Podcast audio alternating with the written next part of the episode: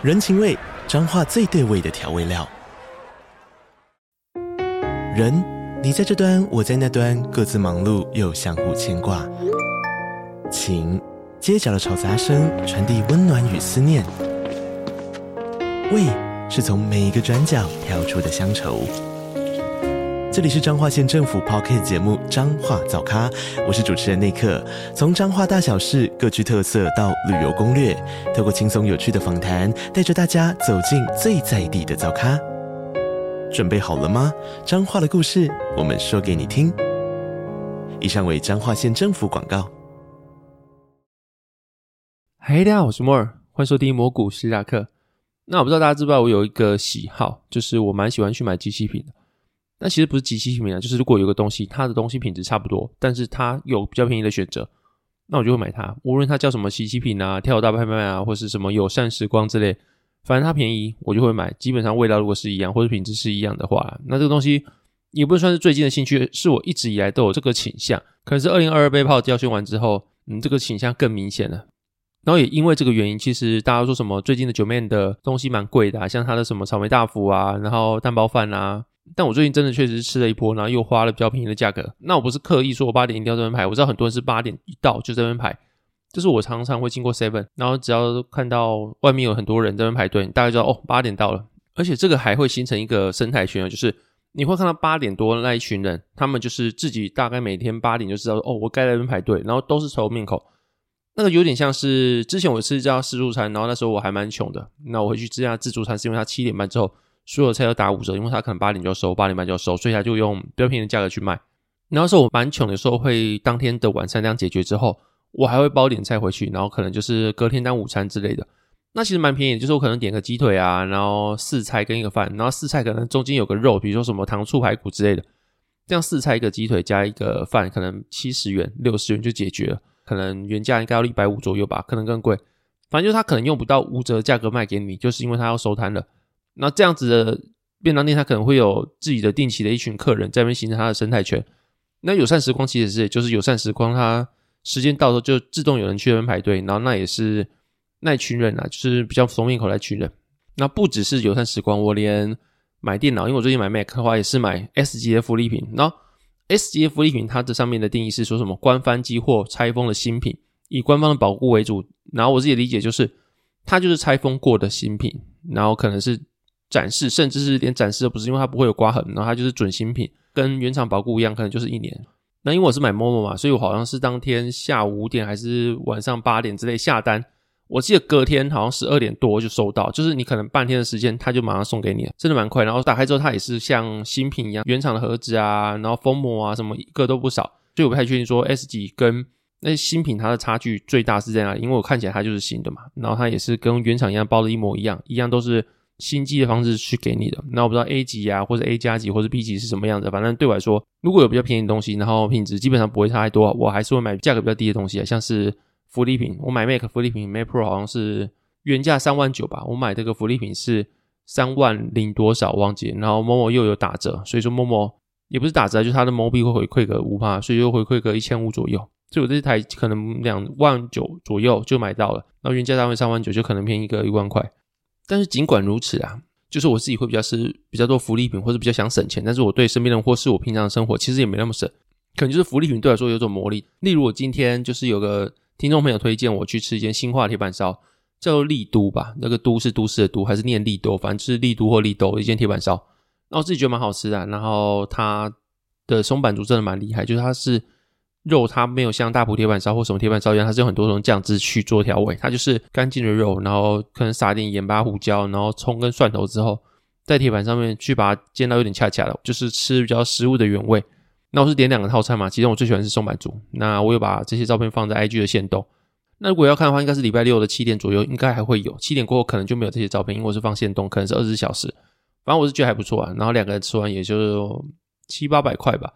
然后吃完之后就是有点嘴馋，所以才去刚刚那个 Seven 友善时光，然后买一个钟家福的泡菜冬粉，然后再买一个九妹的草莓大福，然后再买一个精英酒店的和牛。然后有些店还会有三件，就是买二送一，然后送最低价者。所以说我买三个集齐品，这样子可能才七十九块钱，然后原价可能一个就五十九块，所以我自己觉得说蛮便宜。然后吃起来味道是差不多啦。反正我对即期品就是这种魔力。那可能是二零二二太多少年股神被泡教训，所以说其实很多人后面有跟我加入即期品的行列。幸好我们不是住在一个同一个城市，不然的话就变非常内卷。就是我想吃即期品，你也想吃即期品，所以说我们就要在前面去排队，然后时间一到就冲进去拿自己想吃的，就变很辛苦了。看现在什么时候要当个即期品超人还要变那么辛苦，我也不知道。反正就是有些人开始问我说：“哎，即期品什么时候开始啊？”因为我有时候会在群组里面晒说：“哎，我今天拿什么即期品，然后多少钱？”那边看完就说：“哎，好便宜哦！”那我也要来吃即期品。那他可能隔天去看即期品，他七点多去还没开始，那他就说：“哎，我怎么没看到即期品？”那我就跟你讲说：“哼，当即期品超人也是有资格的。即期品它是一个非常内卷的社会，那像我们这种不用功能根本吃不到。因为 Seven 的即期品是八点开始，所以你知道吃的话可能八点才到。反正就是我这样子慢慢的晒照片啊，慢慢跟大家聊天之后，哎，好像一群人开始大家都想吃即期品，然后就大家开始分享说今天吃什么即期品，味道怎么样？像我刚去吃草莓大福。”可能我就觉得比较不合我的意啊，就九妹的草莓大福里面是没有草莓的。我一开始就知道它没有草莓，但是实际吃完之后发现，嗯，没有草莓，草莓大福真的味道跟想象有点落差，所以说就有点想吃草莓大福那个痒处就没有被烧到的感觉。反正集体品吃的就是给个经验嘛，然后价格其实蛮便宜的，就当做一个经验还不错，也没什么损失。然后如果你要说二零二二年给我有什么样的启发，出热就是让我开始热爱吃集体品以外，我觉得第二个就是。现金流的重要性呢，就是最近会开始接一些工作。有在听我的 podcast 一段时间，或者看我的脸书，应该都知道，就是我开始有接其他的外快，像是财报狗的剪辑啊之类的。那所以说就会体会到现金流的重要性。那因为可能你可以用一些借贷啊，或者用其他的方式去开杠杆，然后这时候你都需要是现金流支持。那就像我讲一样，股市它是一个金钱的规则游戏。那你现在钱肯定比未来钱要贵嘛？现在的钱一块钱可能是等于未来的两块钱、三块钱的价值。就是你现在的鸡蛋。现在十块钱可以买到，未来可能二十块钱能买到，所以现在十块钱可能跟未来二十块是等值的。所以说，如果你能把未来的钱借到现在用的话，理论上它到未来会随着通货膨胀啊、企业盈利来说，它会变更多钱的。所以说，就用钱滚钱的方式。那如果你要做这种方式的话，基本上就需要非常大现金流去做支撑。那至少你要杠杆的话，你一定要有现金流去做支撑，你才不会爆炸。所以说，最近会跟朋友开始聊什么，有些现金流的方式，比如说朋友要开始接一些下班后的外快，那我自己有接外快。然后之外呢，就是我们开始分享，就有各种现金流的生态。比如说，你会看网络上有很多人在晒正美或者晒比基尼啊那些，你以为那些晒网络的那些人，他们都是免费晒，大家一起共享这些真美吗？其实没有哦。你看一些蛮多赞的粉丝团，他们去晒很多真美，其实他还是有赚钱的。比如说，有些人可能他想要知名度，然后他会请那些粉丝团去把他的照片发上去，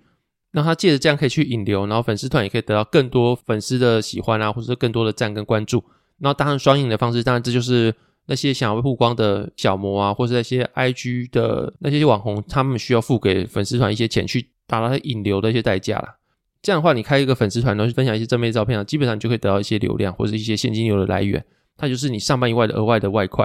然后当然这种外快方式有很多种，你觉得这种方式都可以当外快，那其实就很多东西是你没想过的，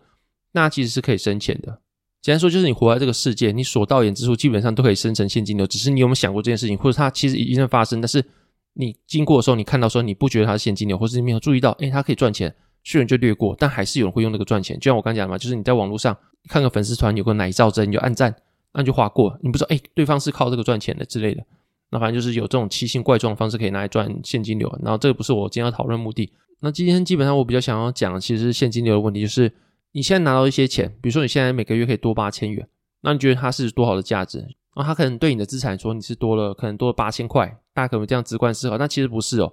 如果你用八千，然后你去假设信贷，你借个比较贵的利率是三点五趴好了，然后你借个七年期，如果你每个月八千都像刚那个条件去拿去做信贷，那你每天个月八千都缴回给信贷当做本金加利息的话，基本上这八千多出来钱对你来说就是至少有六十四万八以上的收入。如果我没算错的话，它就等于是你的资产。能够瞬间多了六十四万八。假设你确定能够稳定拿了八千的话，它对你价值就是你瞬间多了六十四万八以上的资产。那这笔钱就是你可以拿来预支未来的钱，去拿去投入股市啊，或投入其他地方去做资息，或去做其他的投资。所以每个现金流增加其实蛮重要。所以我还觉得说，现在如果你能够用一些增加现金流的方式，然后提早把自己的钱投入股市的话，可能对你未来说，无论是想提早退休了，或是只是单纯享受那些比较高的报酬啊，或是你的投资绩效比较好。对你带来一些成就感啊，或者优越感，或是能够让你生活过得比较好，那现金流对你来说是蛮重要。就像我刚讲一样嘛，你每个月多八千元，那如果你把这八千愿意全部拿去缴出去，去贷个款出来的话，你可以贷到六十四万八千出来。就等于说你可以多一个六十四万八千，直接拿去投入股市。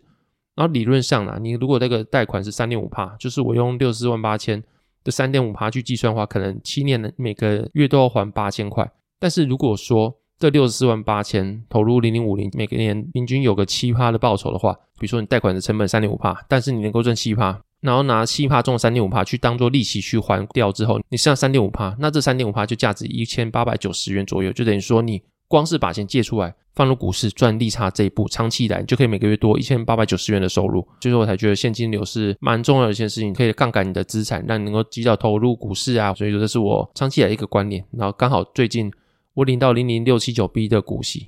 也不算股息吧，就是债券配的配息啦。那换个方向，就是如果你现在能借个贷款，然后你的利率低于三趴以下的话，你拿去放零零六七九 B，以现在的价位来说的话，它其实也有个。四趴左右值利率，所以说你还是能赚到一定的利差。再加上你未来你可以预期降息的话，它还是有不错的资本利得。所以说，人家说债券不能买嘛，其实基本上你不要一个时间点你一定要卖掉的话，或者说这笔钱你一定要急用的话，你长期放下来的话，你一定是赚的。基本上，因为它有值利率嘛，那这个值利率基本上它的来源跟那些股市是不一样。像股市的，它可能配息是来自于它的企业盈利，但债券的配息是来自于它的票面利率，也就是。政府跟你的担保就是说每个月会给你多少钱，或者每季啊，或者每年会给你多少钱。那到时间到时候，还有把票面价格再退给你，所以它基本上算是一个无风险利率。所以说这笔钱你没有急着用的话，然后你就把它放到债券资产里面的话，当然没办法保证说它一定能够打败大盘或者打败股票的报酬。但是如果你能够借到笔蛮低利息的资产，然后放入债券化，那它其实也不是是一个好行为啊。对我自己来说，然后之所以会提到这个，就是因为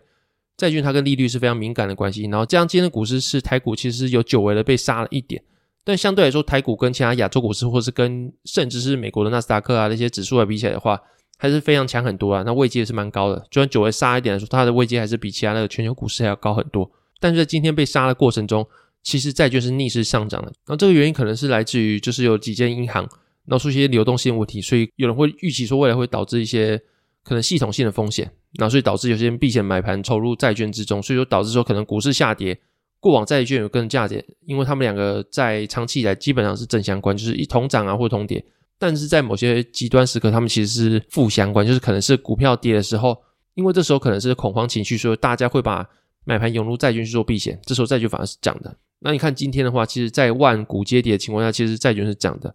那我当然不会因为这样判断说未来就是一个最后一波下跌或者什么恐慌性的沙盘要出现的。可是债券在某些时刻，像今天就可以看到，它是能够保护你部位的一些很好的资产配置。像我现在好像配了总部位三成多的债券，所以说在今天万股接跌，我的股票资产也被杀烂的情况下，我的总部位只跌了大概零点五趴而已。然后如果说其他人可能他没有配债券的话，他可能跌的趴数，如果以今天大盘说也是一点五趴到两趴之间。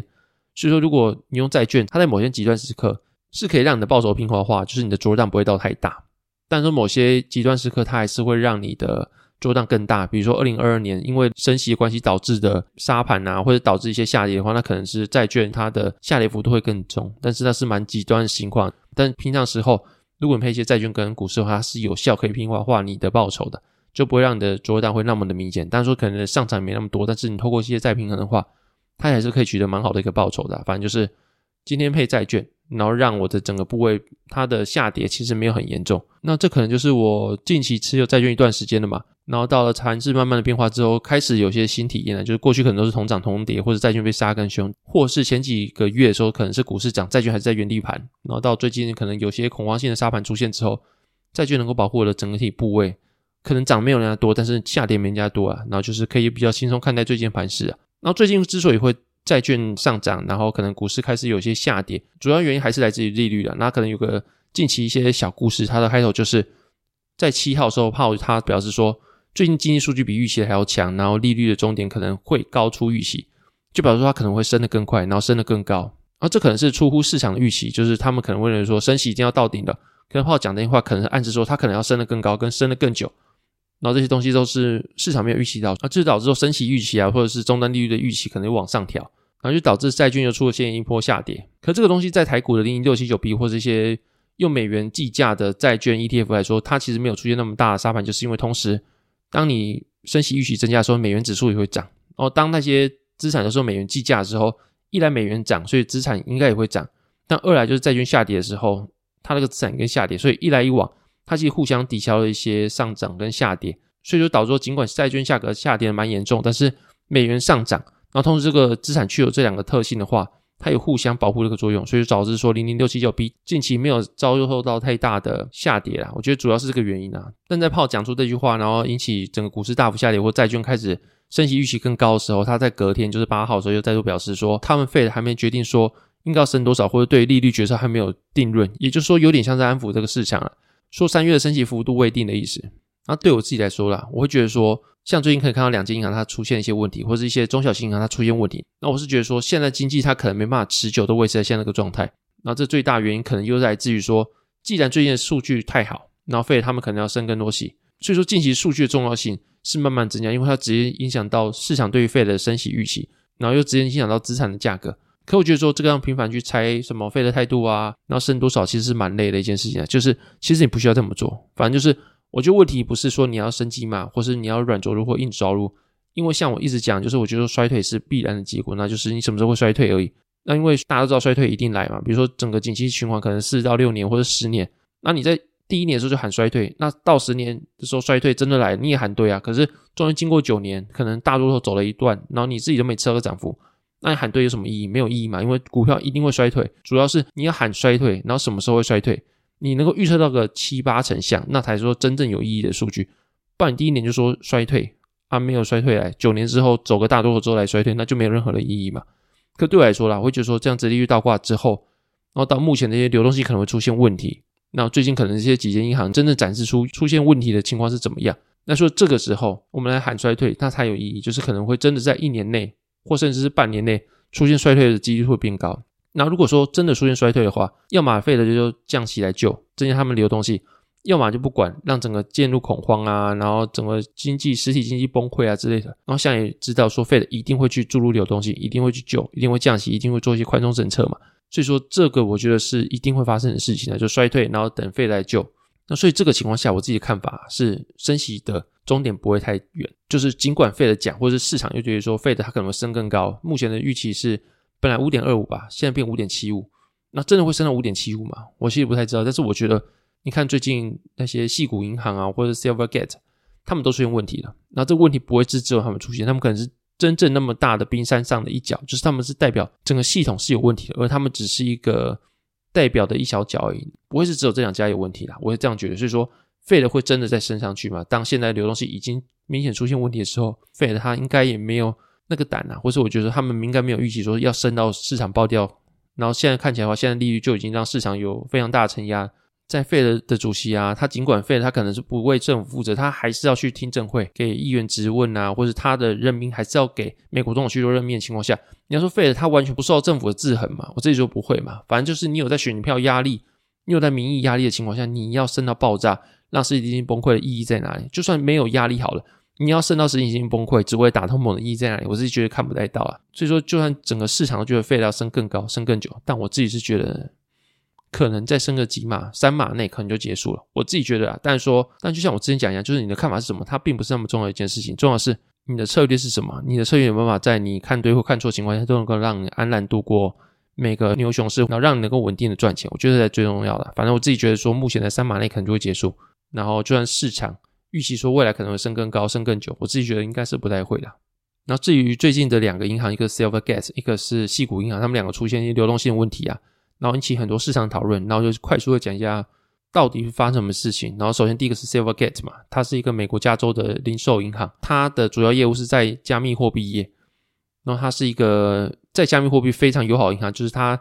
是接受加密货币的交易者存款之外，它还能够帮。加密货币的交易者从他们的那些交易平台把钱拿出来，去存到他们账户，所以它就是一个很好出金桥梁了。像是 FTX 之前就是一直用这个银行去做出金的动作，然后直到二零二二年十二月的时候，Silvergate 一共有一千零五百多个客户，然后其中就有一百零四个是交易所。那如果大家有经历二零二零年到二零二二年的这段时间，然后精确来说是二零二零年到二零二一年啊这段牛市时间，大家会知道说钱很好赚，那所以加密货币很蓬勃。大量资金就这样流入了 Silvergate，然后让 Silvergate 的资产大量的提升。可其实对于银行来说，存款提升是一种负债，因为存款提升之后就等于债务增加嘛，因为你要付给人家利息嘛，这个东西就是负债啊，因为你要付钱给人家，那如果说你没有办法把人家存进来的钱拿去有效的去做活化利用，比如说你要去买一些风险资产，或是你去做借贷去借给人家，用更高利率借给人家，那你就是负债，因为你就是一直赔钱。那因为这个前提之下，牛市的钱实在太多，加密货币那时候实在太蓬勃，所以导致 Silvergate 的存款从二零二零年的第三季的二十三亿到二零二一年的第四季，从二十三亿变成一百四十三亿，增长了快七倍。所以导致他有太多的钱，然后太多钱的时候，他的贷款业务又没有那么快跟上，出现了太多太多的负债，就是民众存给他钱，他去付利息，然后他如果付不出来的情况下，他必须找一些其他东西去做支息，所以他可能买一些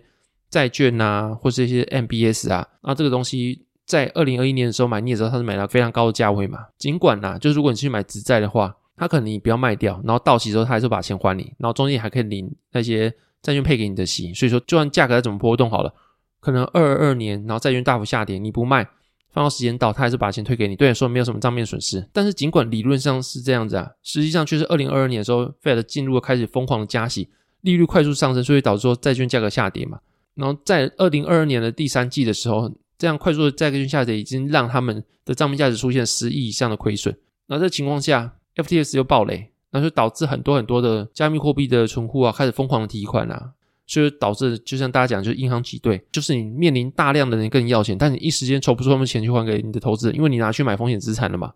你贷款没贷出来，你就是必须拿去买债券啊，或者拿一些风险资产，然后才能够把这些钱去支息，才能够去养那些债务，就人家存在这边的钱。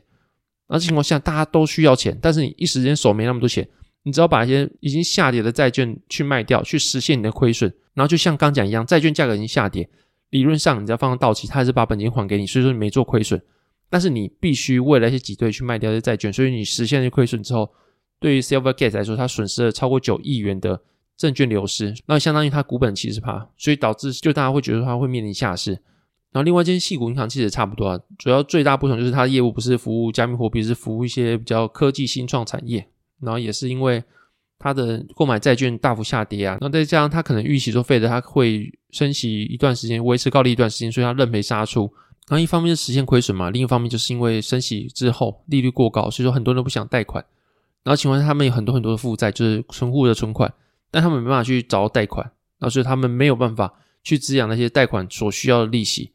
那所以说他们就导致他们可能需要去募资。然后情况下又碰到 Silvergate 啊，或者最近的一些风雨飘摇的情况下，所以导致他们的，那所以导致他们的股价出现一些恐慌性的杀盘。但其实两间情况，就像 Silvergate 或是细谷银行，他们情况都是差不多，就是。一连串的负债过多，就是存户的钱过多之后，他们想要去买一些风险资产去养这些负债支出，但债券价格又快速的下跌，然后在这个情况下，他们又遇到挤兑，他们只能去实现那亏损，所以导致他们的净值快速的下降，出现巨大亏损。然后这大概就是目前一连串的逻辑状况了。那这情况下，其实你看 Silvergate 啊，或是你看细股银行，他们其实追求也只是一个东西，就是现金流。就是能够从存户的存款上面得到一个现金流，然后这现金流如果能够高于支出给存户的利息的话，他们就是从中获利。这就是银行他们一直在做的事情。只是目前情况下，就是费了它大幅的升息之后，债券价格快速下跌，然后引起大家都没有贷款的意愿，所以导致他们没办法寻找到良好的现金流，才导致目前情况。所以如果费了继续升息的话，越越少人借钱，或是整个信用的环境的流动性持续出现问题，没人要借钱，没人要投资。那这个问题只会持续下去，这也就是为什么我觉得说，Fed 它没办法再继续升息。所以目前 Silvergate 或者细谷银行，他们只是一整个体银行业，尤其是中小型银行的一个缩影而已。所以就是大概是我的判断是这个样子，跟最近的这两件事情跟大家做参考。我觉得整个结论也蛮简单，就是第一个是你存股也要分散，就存个易算金、国泰金、元大，或是存了一些兆丰好，你怎么觉得他们未来不会碰到这种事情？所以这第一个就是你存股要分散，因为它毕竟是你一辈子的资产。然后你谁都不想碰到这种情况下，就算只有万分之一的几率好了，碰到还是错赛。所以说尽量啦，就是你这身资产尽量能够避免任何风险，就避免任何风险。然后后面就是我自己的思维啊，就简单带过。第二个就是股债配置，它是确实能够降低你的整个部位的波动，或是你能分散产业呀，它能够降低整体部位的波动，我觉得是一个蛮好的方式。第三个就是我不觉得说目前这样是底部，就算现在是底部好了，你也觉得现在是底部好了。但你的操作策略不会是因为现在是底部，你就可以去放大你的杠杆，或是把你的钱全部 all in 进去，那导致你的现金流出现问题。所以说，就算现在可能是在反复打底的情况下，但是也不要以现在绝对是底部的方式去做进行操作了。我觉得这是如果你要投资的长远的话，目前来说这个共识或者这个前提是你必须要去拥有的。那第四个就是现金流会带来效益。那像我一开始讲一样，如果你使用好的话，现金流对你来说是背后有个非常非常大杠杆的资产的增加。而像我刚刚算的，好像是你每个月多八千的话，相当于多六十几万的资产可以投入股市。那所以说，如果你会用现金流的话，它其实是个非常好用的工具。但是你不要用到你的现金流没办法去 cover 你的支出，那就会出现问题。很多很多的事情都是因为这样去出出事的。那所以，如果你真要用的话，你要有非常宽裕的现金流的容许，就是你不要现金流全部拿去丢进去，你可能只用个六成七成，你还是有两三成以上。然后这是不算你的薪水，而是你业外的额外收入。那你薪水的话，可能要抓更宽松，可能你只能用薪水的五成去投入资产，那五成是你吃饭，然后扣掉任何的开支之后，你还有很多很多宽裕的现金，那你才能用另外五成去做投资，因为这样才不会导致说你可能急需用钱的时候，你必须去实现亏损。就刚刚讲的一些 Silvergate 或者细谷银行一样，你遇到挤兑或者你遇到现金用 cover boy 的时候，你必须去实现亏损去做支付。那这情况下，你去投资没有任何意义，因为你实现那些亏损一定非常大。一定比你投资的那些获利还大，所以说就没有任何的意义，因为你还反而去劳心劳力之后，你反而还是亏了一堆钱。然后接下来进入讲笑话时间之前，那有两个新的留言，第一个是研发工程师莫尔大，听你讲话的方式好像古癌的感觉，不知道是不是错觉。然后基本上我自己会听的 p 克斯频道有慢报、古癌、财经平方、财报狗跟 N 观点。那所以说，我觉得这几个频道，我想听的东西不一样。像古外话，我觉得他讲话特别有他自己的个人魅力，再加上他可以拿很多产业的第一手消息，所以说觉得消息来源啊，或者听一个人的讲话的魅力来说，古外是我非常喜欢的一个频道。然后 Many 话，我是非常喜欢他跟 Angela 他们对谈的感觉，或者提一些科技公司的故事啊，或者他们自己的想法，可能对投资没有那么大帮助。他们听完之后，你不能说立即想要用哪些产业或是标的，你可以去做注意，但是这感觉很好，然后又是蛮有兴趣的一些聊天的内容，所以我蛮喜欢这样的方式。但是我没有跟 Angela，我也没办法去做这个频道的内容，所以说他们可能对我的帮助是，我会因为这样想做更多更多的科技公司或是一些公司他们的故事的 p o c k e t 内容。但是你要说影响我最多，可能就是古埃，因为古埃他的讲话方式是特别有魅力。所以说，如果你说我讲话方式有点像古埃的话，我觉得可能就是我学他，或是也不是说我学他，就是我听他的内容蛮久的，所以说就会让我去不自觉的向他的讲话方式去讲话吧。我自己觉得是这样子。然后另外就是可能听财经业平方啊，就是他们非常专业的一个团队，所以他们对于总金的分析或是一些数据的解读来说，我觉得是非常好。那对总体经济的能力要做精简化，我会推荐财经业平方。然后财报狗就是对产业，或者它里面有非常多非常多高手，像最近我讲的 Frank 嘛，跟之前有一集非常印象深刻是史丹利，一个家族基金投资的投资长，就是讲那些公园阿贝哲学。如果大家喜欢的话，可以去翻财报狗这两集，Frank 的十三 F 的解读跟史丹利的公园阿贝哲学这两集我非常喜欢。那他们就是小镇啊、Sky 啊，或者微宇，他们都是一个非常厉害投资的。